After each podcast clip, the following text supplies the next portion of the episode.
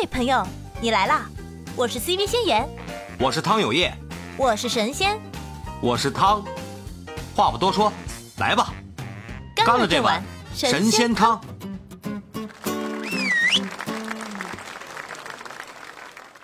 大宝你好，大宝，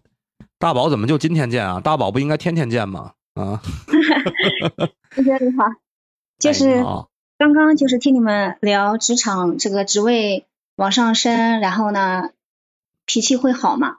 我我这里有一个反例。哎，那你说，你说，嗯，我们听听。嗯，就是就是我的家人嘛，然后他参加工作的时候呢，他是很认真的一个人，他很实干，实干型的。然后呢，像我们的话。嗯，参加工作之后呢，就是努力的去做，但是到现在，现在好多年过去了啊，他现在升职了，他对下面的反而就是脾气反而控制不住，就是我老公，他他自己就是比如说他自己刚开始进入公司的时候呢，嗯，领导下达的一些任务啊或者什么的，他都是努力去做，嗯，到他自己升上来之后呢，他对下面的人，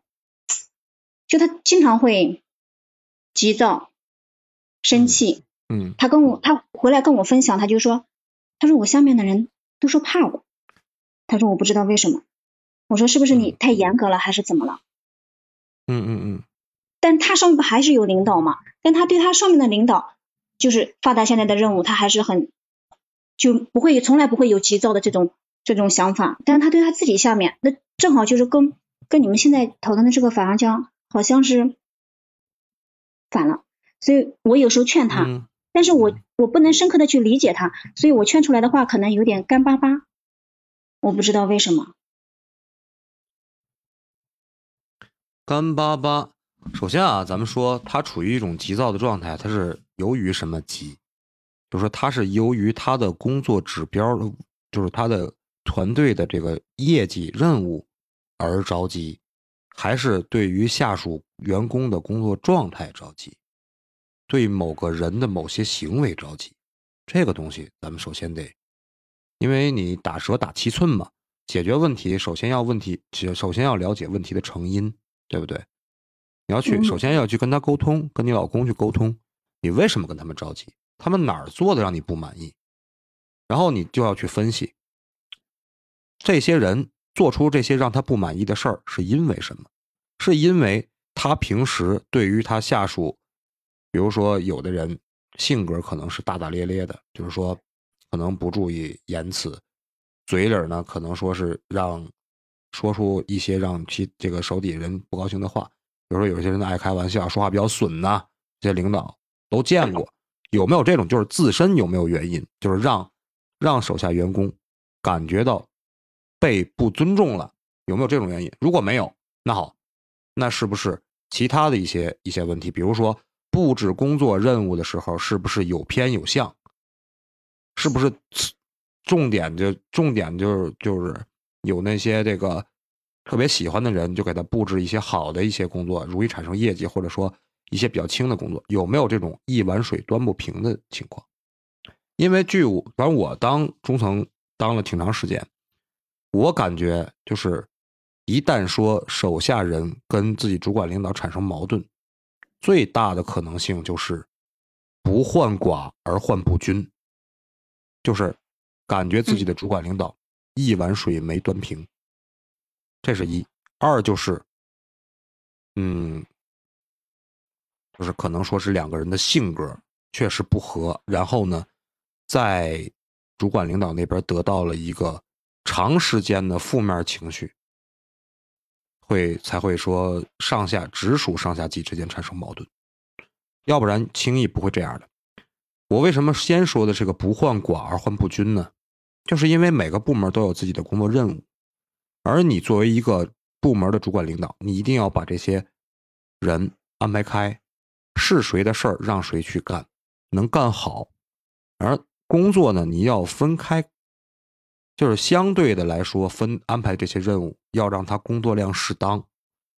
不要说老给一个人准备特别大的工作量的东西，哪怕你想干掉他，你也不要这么干，因为这会给你下边所有人形成一种分配不公的这么一种状态。不管不管是工作量也好，还是二次分配的一些奖金也好，就一定尽尽可能的多分配，然后稍作倾斜，就尽可能平均，然后稍作倾斜的这种状态，这是你部门维持稳定的这么一个常态。这是我个人，就是个我个人在管理过程中，嗯，产生的一些算一些小经验吧。然后咱们说，你老公现在这个状态，你首先咱们说了，问明白他是由于自己自身的压力，还是由于他团队带给他的压力，这个你得明白。他跟我讲的，就是讲的比较多的是这样子，他说，嗯嗯，跟他们嗯八零九零，对的。一代一代的，他们公司进来的，他每每年都会招新嘛，新进来的人和和他说，和他当时进公司的时候那种状态是完全不一样的。嗯嗯，那肯定的。他们这一代怎么说呢？他们招就是他们公司招人都是全国前几的那个学校，或者基本上都是大部分都是要招国外留学回来的那些高材生嘛。那么他就想，像这些人，嗯，能力肯定是有了，智商肯定不低。家庭条件不用说，他们就相当于是没有什么对自身这些没有什么要求。像我们当时进来的时候，哎呀，工资高，我们要好好干，别干不好被开除了。但是他们不存在这种想法，他们要的就是自身价值。哎，我我干这份工作，我喜欢，要有价值，我才去做。然后呢，我觉得这个没有意义，我不喜欢，他就不愿意去做，所以觉得非常的难管，就思想上有代沟，代沟很大。嗯嗯嗯。这个属于一个人生观、价值观，这个之间的这个一个不符不符合，是吧？这个因为本身对于这个这个是看问题的角度不一样，是不是这个感觉？嗯，所以就难管。他说小年轻，嗯，要能力有能力，要学历有学历，但是做个事为什么这么难呢？这个问题怎么说呀？那我。不知道，我不知道怎么跟你说。这个这个其实是现在很多社会上，现在的社会上面临的一个比较普遍的问题。今天我还看了一篇公众号上面在写啊，就是它的标题，嗯，我看一下，它的标题就叫“零零后的人”，他们现在包括一些后九零后的，他们现在所面临的职场，为什么他们更希望是一个呃职场的舒适度，就是他工作给他带来的。愉悦度他会更加倾向于这个，而他并不是很希望，就是很期待在工作中赚到多少的钱。对他们，他们这些他们不看重，他们不屑。为什么？因为首先零零后这些人或者九后九零后的这些人，他们本身的家庭条件，还有他们自己所受的教育环境，已经比七零后、八零后的要好太多了。其实七零后还好，七零后和八零后是比较辛苦的，因为他们什么都没有，是需要靠自己的努力改变自己的命运的。呃，是有这么一个很深的期待在里面的，就靠着读书闯出不同的路嘛。但是后面的一些零零后或者是嗯后九零后的话，九五后吧，他们读书读得好，可能大部分是因为天赋，还有父母培养，就是父母砸钱培养他们，对吧？把他们培养起来了，那他们。家里也不需要他们有多大的成就来，嗯，比比如实现婚姻啊，然后固定资产的增加呀，或者是呃一些其他的条件，他们更多的是希望能够做一份自己觉得开心的工作，所以这个是根源，是社社会性问题，我觉得其实是一个社会层面上的问题。对，包括更看重的是自己开不开心，愿不愿意去做，而不是你派给我这件事情。对。他觉得可能你公司给我一万，但是我不开心了，我就不在乎这个，我就不要了，因为我不缺这个，我可以去别的地方赚，我我自己家里也有钱，对吧？嗯，也不缺这些，家里也不等着我要去还贷款，没有这个压力，没有生活压力，也没有任何的呃，就是就是经济压力嘛，都没有，那他就会比较任性一点。但是其实我也想到多年前啊，多年前有一篇文章也会写啊，现在的九零后怎么怎么的自由啊，怎么样怎么样的啊，不不受管控啊，比较放飞自我。但是你想到后面一些九零九零九五前吧，也已经变成了呃被社会就是融入了之后的一个一个一个情况，就是他们也会认真努力工作了，就可能是一些刚毕业的年轻人他们一个通病吧，就是都多多少会有一些初生牛犊不怕虎的这么一个情况，觉得，所以嗯，你老公的这个问题确实是比较难去跨越的，我觉得这不是靠劝就可以去让他能够解决掉这个问题的，反而你是要让他去接受这个，现在的社会环境就是这样，除非招的人不是这么一个年龄层次的这么一个人，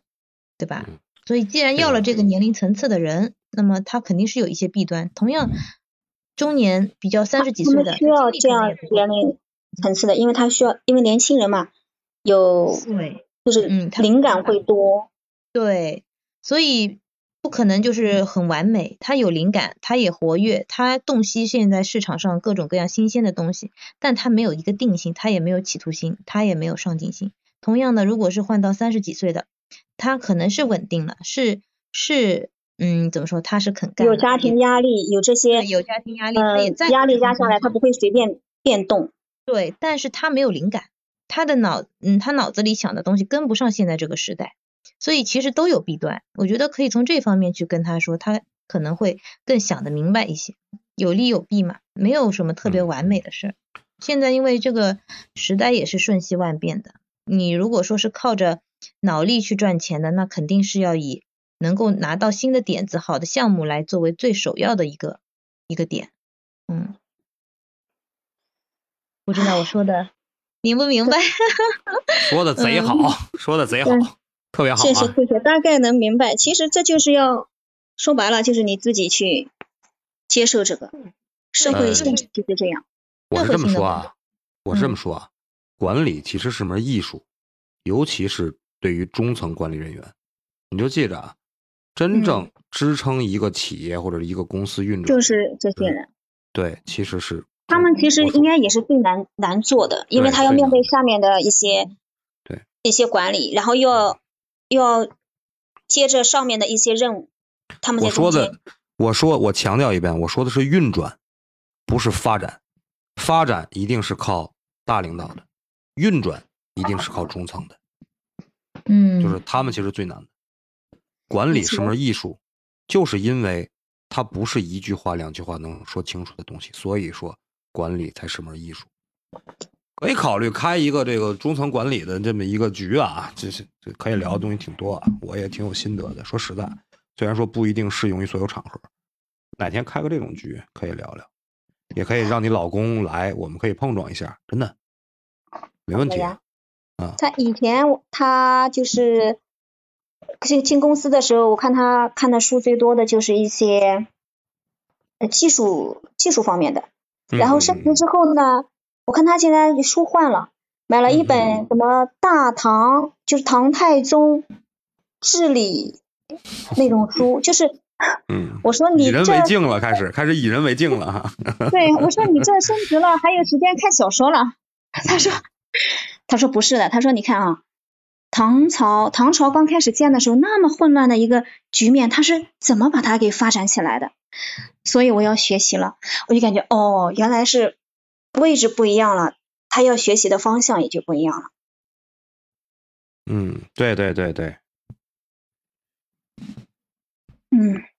行，分享特别好啊。呃，有时间那个什么，约你老公，我们每天中午播啊，每天中午十一点半跟你老公一起来呗，我们给他开导对开导，疏导疏导。对对对，想聊什么也不也不说他的开导想疏导吧，对吧？毕竟毕竟就是他和你所处的环境和想法可能会不太一样嘛，我觉得不能去体验他人之苦的那种感觉，所以可能多聊多说，嗯，就是接受一些不同的观点，对他来说可能更有帮助。嗯嗯，行，谢谢谢谢谢谢师兄，谢谢师姐。哎，好嘞，其实也可能是身体的原因，没事，你把 自己就是不是整个就是一个是呃低谷期是吧？低谷期那个感觉是不是？不不脾气嗯不好有两种，就生理嗯也可能是就是一个是压力的，还有可能是真的是身体的原因。就是你去查查那个甲减值，甲减和嗯甲亢的话，就是因为它是内分泌的是问题嘛，就是真的我的天，我的天，聊到医学了，我的天，可以可以可以啊，想境界，呃，可以可以可以，不不，凯多你太可爱了那个就是，她这不是她，因为她说她老公脾气不好，可能有两个原因，一个可能是嗯嗯嗯对。生理的原因，体检去看看甲减嘛，因为到人到中年，大概因为他提升，他提到管理层，他肯定是人到中年左右，可以可以。所以说他可能是中年。危机啊，中年人身心都受到折磨，都是处在一个等等会儿，他他的那个就是发脾气的状态是员工，不是家里。嗯，说的就那是员应该就跟工，说的是员工，因为我现在我我的朋友也是嘛，一个是我有两个，一个是我父亲嘛，然后他是刚退休，然后他是就脾气就不好，后来查出甲亢，还有一个就是我朋友也是中层嘛，现在就是他就是来了跟我讲说前一段查那个甲减嘛，我说你这，嗯。他说你这体格，他体格因为特别好嘛，他说你这体格，因为我就穿制服嘛我们，然后我说你这体格还能生病，他说是呢，我自己都不相信，他说那段时间真的是那个状态，就看着狗指着狗都得骂半个小时，就是那种状态。然后后来检查出来以后，他那值特别高，后来他回来就说，我这甲减值这么这么高，吃药啥的，然后身边人才说说大队长说你真的是你你那个你前段时间逮谁骂谁，我们都离你远远的，就看看着你就随便走道走道看着看着个人走的不好，叫过去骂半个小时，就那种状态。后来一他这是突然出现的一种状态，还是不是，它是身体一个内分泌，那个东西就是相当于你身体有一个激素是失衡的，那个激素你没有的话，它会影响你的，就相当于我们肾上腺腺素一样，你的身体缺有这个激素的话，它会导致你的状态是不受是控制你的行为的，就是你的内分泌，你的激素是控制你的行为的，他自己自己是意识不到的，就是你脾气就对下属就是发脾气，就是就是这个东西一下情绪就上来了，就一下就激动了那种状态，跟家人也是，跟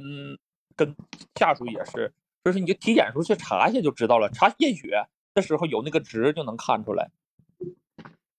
好的好的。对他们他们坐办公室一天到晚不锻炼的，是容易出现一些亚健康问题。嗯，这个通过吃药治疗是可以改善的吗？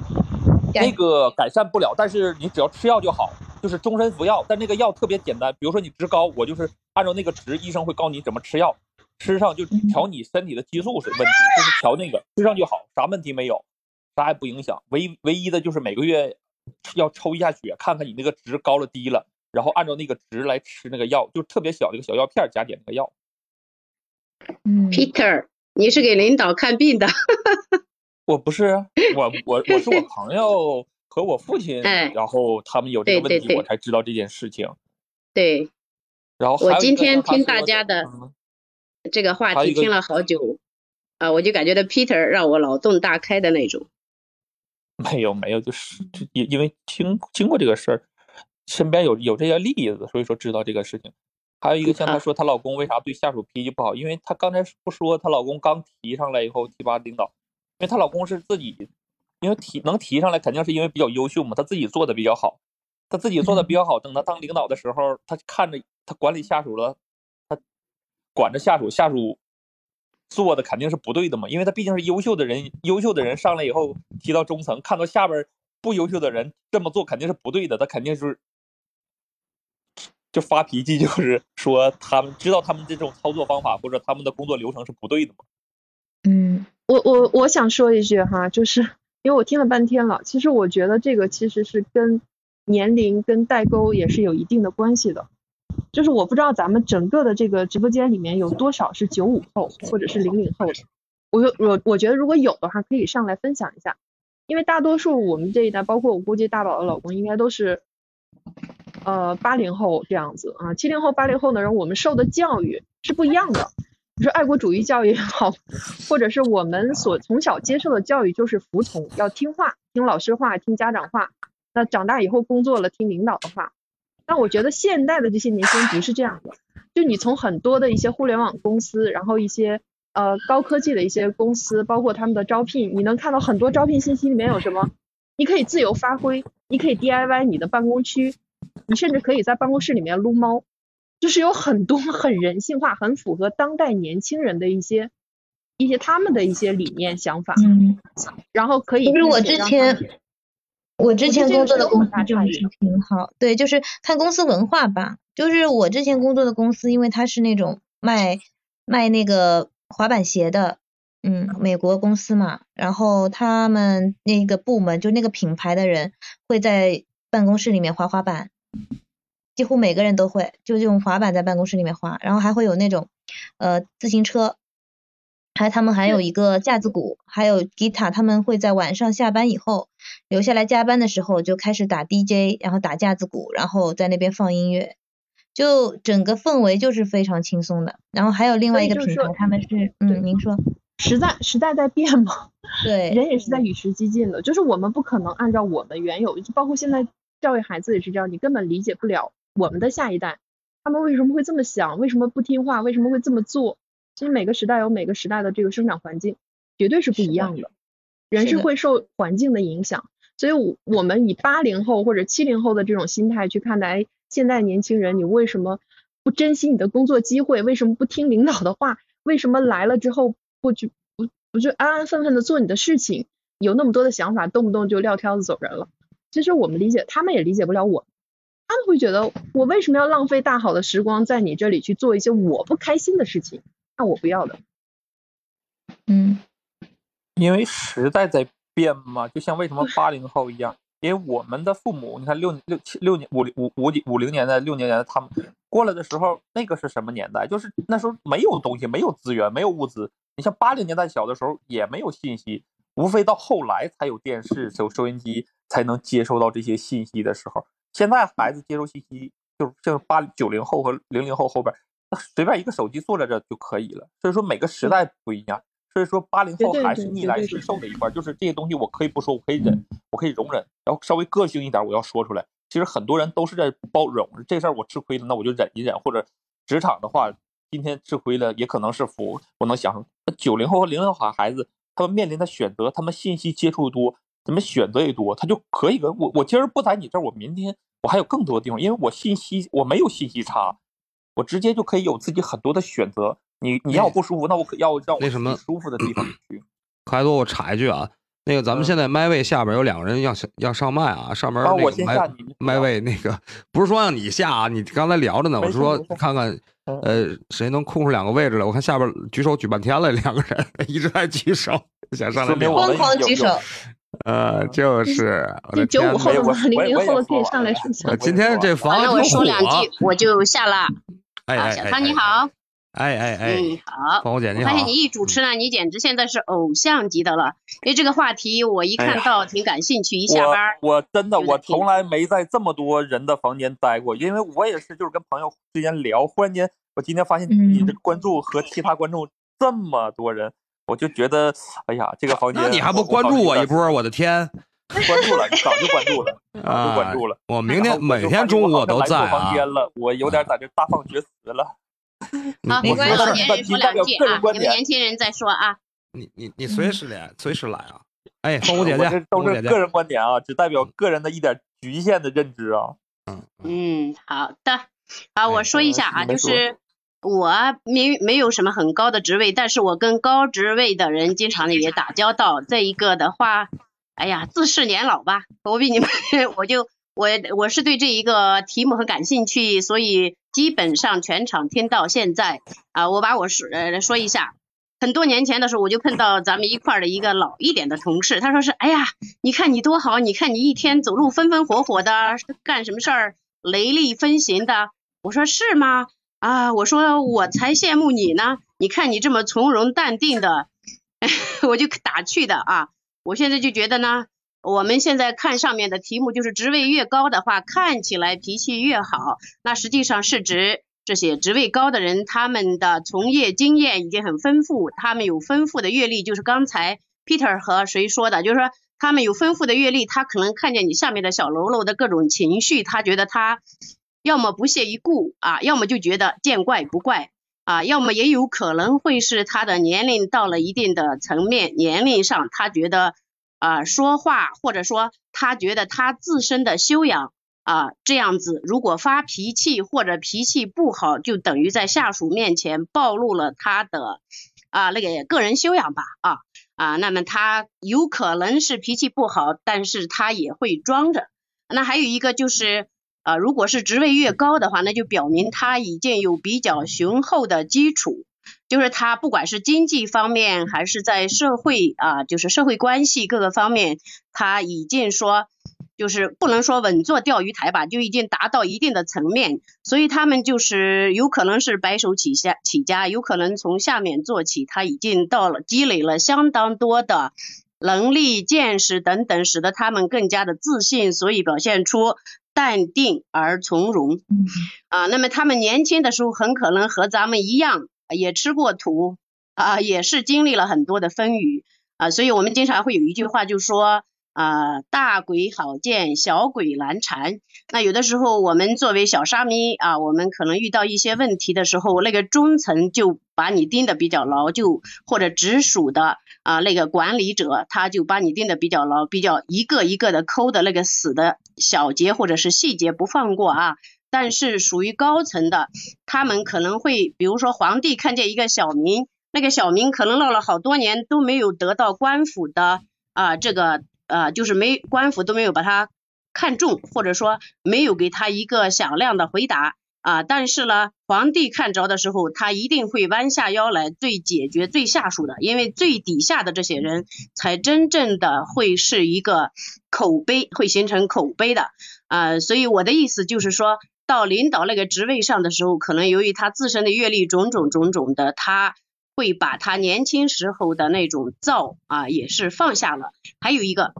就是高层的领导，他关注的不是最下面的大量的沉默的，或者说是勇敢的大多数、闹腾的大多数，他关注的只是他手下的密切相关的那几个人。那么他可能要去做的是更大的决策，所以他会格局更大，看得更远，所以就会收敛起他的锋芒了。好，这是我要说的。哎，太好了啊！说的很好，凤姐姐一看就是一个特别有职场经验的一个人。对，真的特别好，特别了解职场人的这些心态，特别好。江本，谢谢你夸我。哎，江本来了，举手举半天了，你想聊什么？你想说什么，江北？没有，你们你们都是职场啊，职场我没有什么经验，我那个经验都是官场。我的天，那你更牛！哎呀，那你就是碾压我们职场了呗？哎呦，官场不是不是秀优越来了是吧？是不是凡尔赛？不是那职场我确实没没没没什么经验。啊，因为我这边也也也是那个公务员嘛，我那个事事业单位，我了解的这个东西啊，就是脾职位越高的人看起来脾气越好。你们当时你们刚才聊的，我也听了一点啊，我觉得这个年轻人为什么说他还年轻，越年轻的他这个脾气，哎，越不好。我觉得就是他们觉得这个就是他目前的这个状态。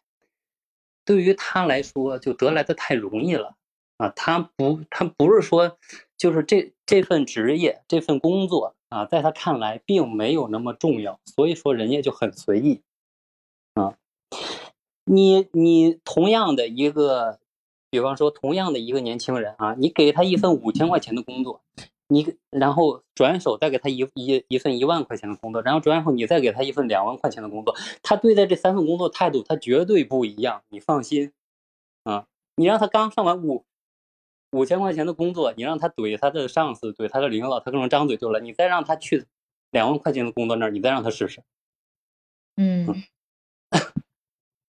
所以是钱的问题，他会小心的多啊，就也不可能不不仅仅是钱吧，就是对就是。呃，他现在的这个工作，他的这个呃，就是在他的心里面占的比重有多大啊？他有他有多重视现在的这个职位，就决定他这个对于这个可能是跟同事之间的关系啊，对上司的一些态度是是一个什么样的态度？嗯。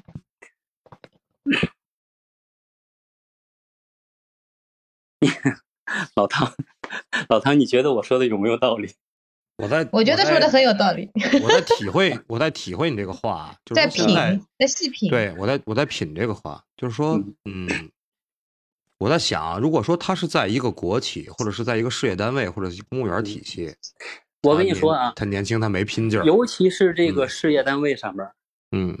他这个态度啊，他这个不是说职位越高的人看起来脾气越好，他可能是职位越高的人，他是他那个城府也就越深，他不善于把自己的这个脾气，呃，就是那么快的表现出来啊，他要嗯。衡量一些东西。呃，那个我们开那个呃常委会的时候，就能看出来，那个那几个领导，那个有后台的领导啊，他他不惯着你，就是一些嗯领导发嗯。言的时候，他有他的后后后台，他就是他这个说底气很硬，然后一些没有后台的领导，哎，说话就会小心翼翼的站队。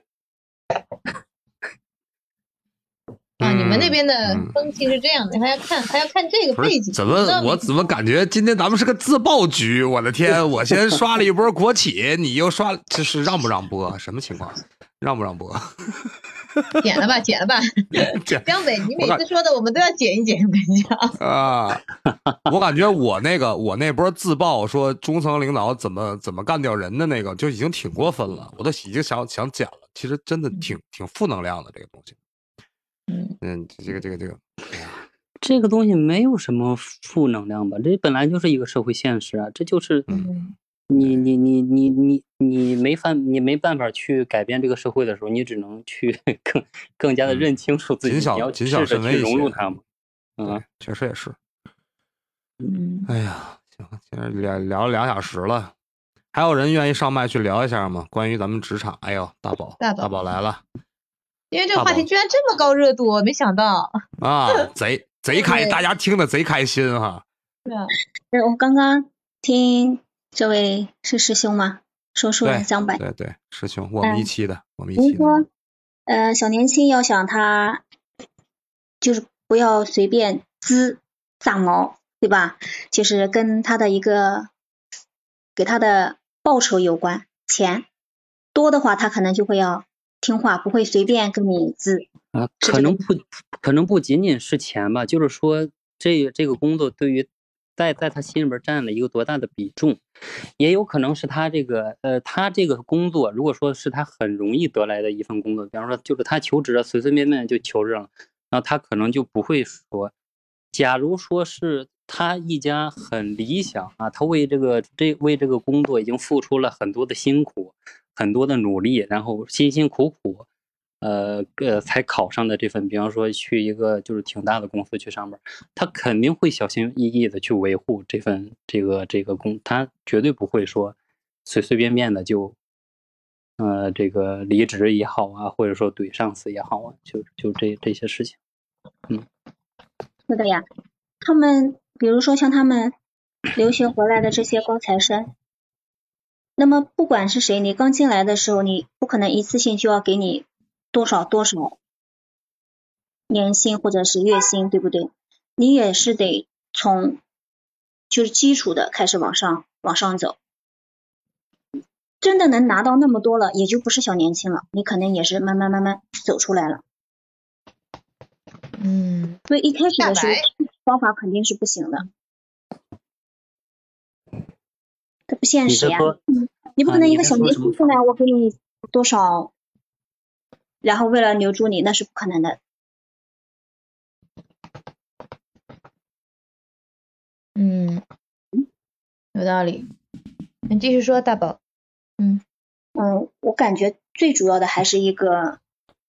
就是现在一个社会现象的一个问题，嗯特别是这些有能力、有才学的人，他的思想是非常非常独立的，他有自己的思想，他不如果受这些他再不缺钱，那就更加更加独立了。嗯你想，他能现在出国留学，大部分应该都是自费的，他能自费得起出国留学，那说明他他家庭条件绝对是不差的。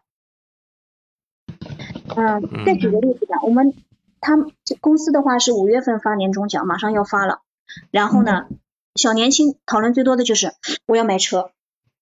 才来公司不久，我要买车。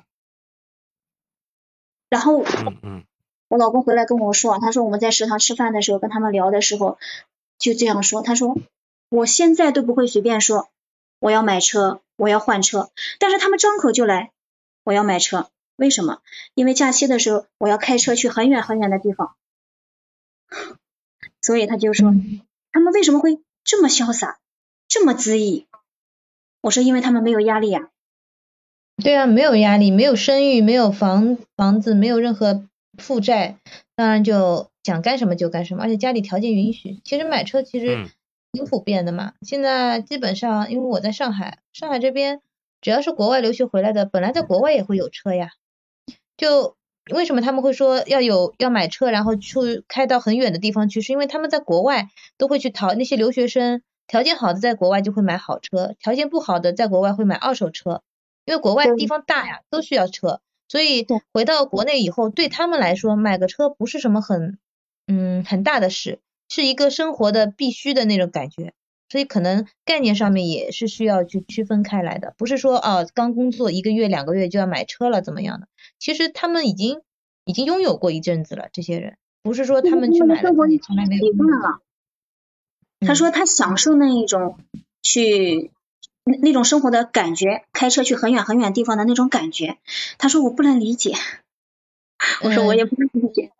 我觉得能理解，因为在国外都是这样的，只要去留学过的人，老外是非常注重自己的假期的，每年的圣诞啊，还有那些呃自己的年假都会是开车出去玩儿，或者是坐飞机出去，全家人出去玩，就是他们是工作的时候可以很拼命，但是玩的时候就也会很拼命的那种。其实理念上面可能会跟教育背景有一定的差异。然后现在年轻人的话，我觉得即使没有出去留过学吧，家庭条件允许的情况下，嗯，也会就是希望自己能够过得潇洒一些，因为现在很多像露营啊，还有一些呃出去爬山啊，那些那些去西藏啊，或者是去嗯新疆啊那些徒步啊，很很火的，在年轻人里面有很多这种可以挑战的路线，有很多攻略可以做，所以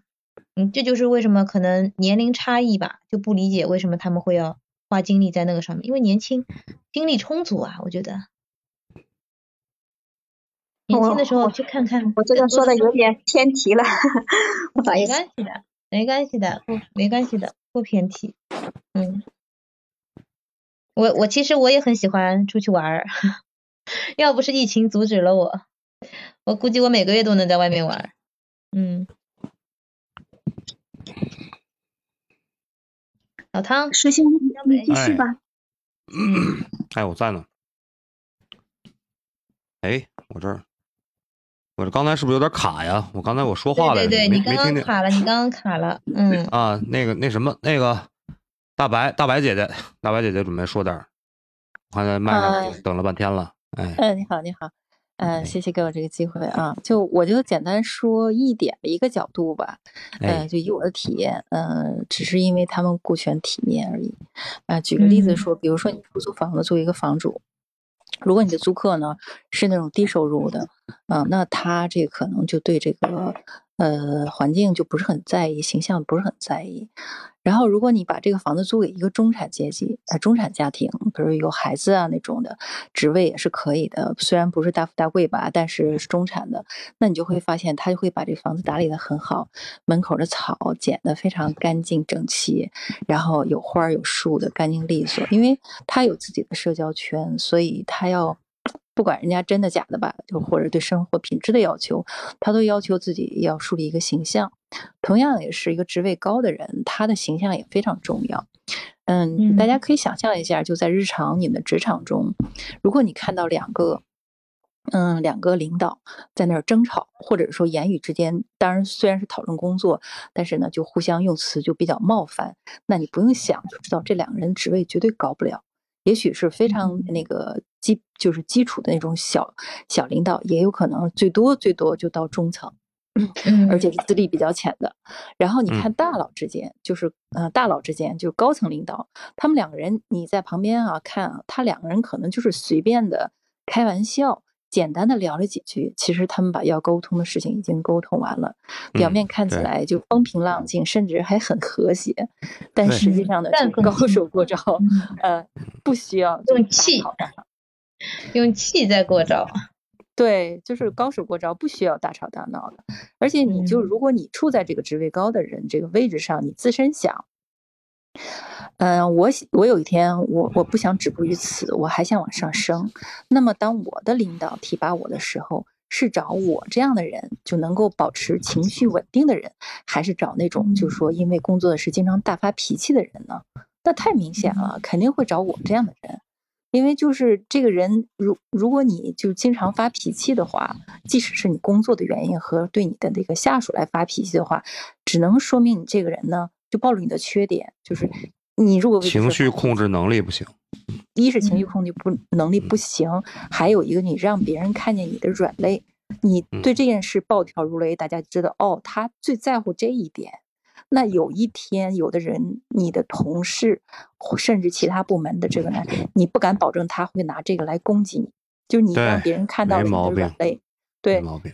对，也许对于中层领导或小领导来说，他已经他他他没有这个能力，他顾顾不上这些啊，他就能把日常工作干好就不错了。但是对于职位高的人，而且野心更高的人，是非常非常在意这点的。嗯，就这么简单。特别好特别好，醍醐灌顶，真的是醍醐灌顶。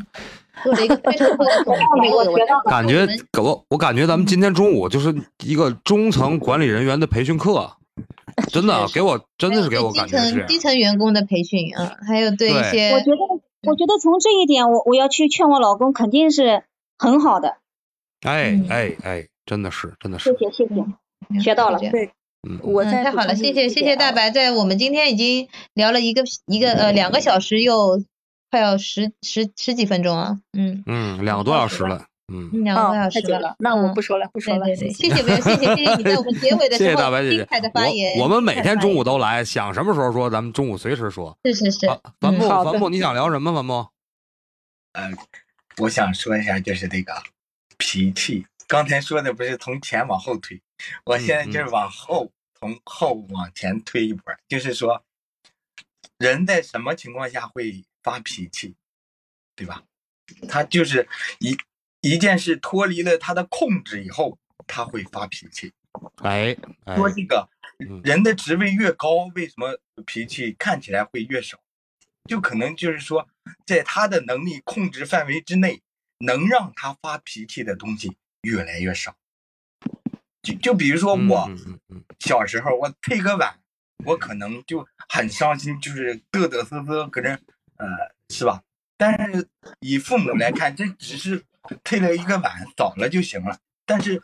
以我小孩的认知来讲，可能就就推了一个碗，好像天都塌下来了，可能是这种。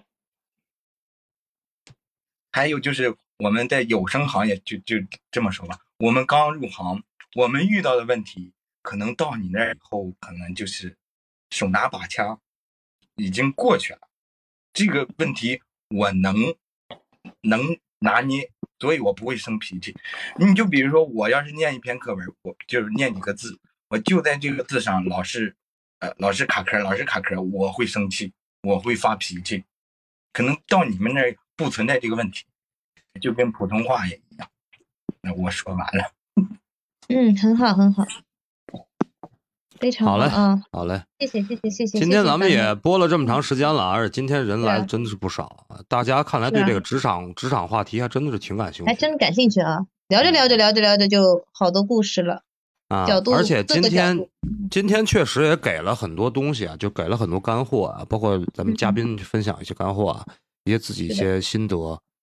甚至有过来进行职场求助的啊，咱们这个氛围特别好。我还是在这说，我们每天中午十一点半到一点半，我们都会都会播啊。如果喜欢对，如果喜欢我们这个这个这个什么，就是喜欢我们这个状态啊、氛围啊，或者我们分享一些内容啊，关注我们一下。然后呢，呃，可以在喜马上私信我们，你想聊什么话题，或者你有什么困惑啊，你有什么问题需要我们我们帮着去协调一下，或者说我们会找一些专门的一些嘉宾啊，比如说今天大宝也好啊，还有那个 Kiko 也好，他们都把自己的一些问题聊出来了，可以私信。我们，私信我们，我们把这个东西整理以后呢，我们会作为一个专题，然后会请一些专门的一些人过来帮大家处理这些问题啊，在这些嗯，可以找一些人力资源方面的人来给大家啊，对包。括但不限于什么职场啊、什么情感什么的问题啊，都可以啊，大家都可以。啊，还要再次感谢大家啊！感谢现在麦上的这个这个嘉宾们啊，感谢大白姐姐啊，感谢大宝，好感谢江北，感谢谢大家江江江北，感谢江北啊江，北，谢谢大家，嗯谢谢在麦下的所有的听众啊谢谢，坚嗯坚持坚持支持我们啊，谢谢你们，谢谢你们，嗯，好，好嘞，谢谢，那我们就今天就撤吧，嗯，哎，再见，拜拜了，嗯，拜拜。哎，这就完了？让我喝口水缓缓啊。我还没聊够呢。行，明天啊，咱们接着奏乐，接着舞，喜欢就点订阅，也可关注主播哦。到我们的直播间和我们互动连麦，你的声音很可能会出现在我们的下一集。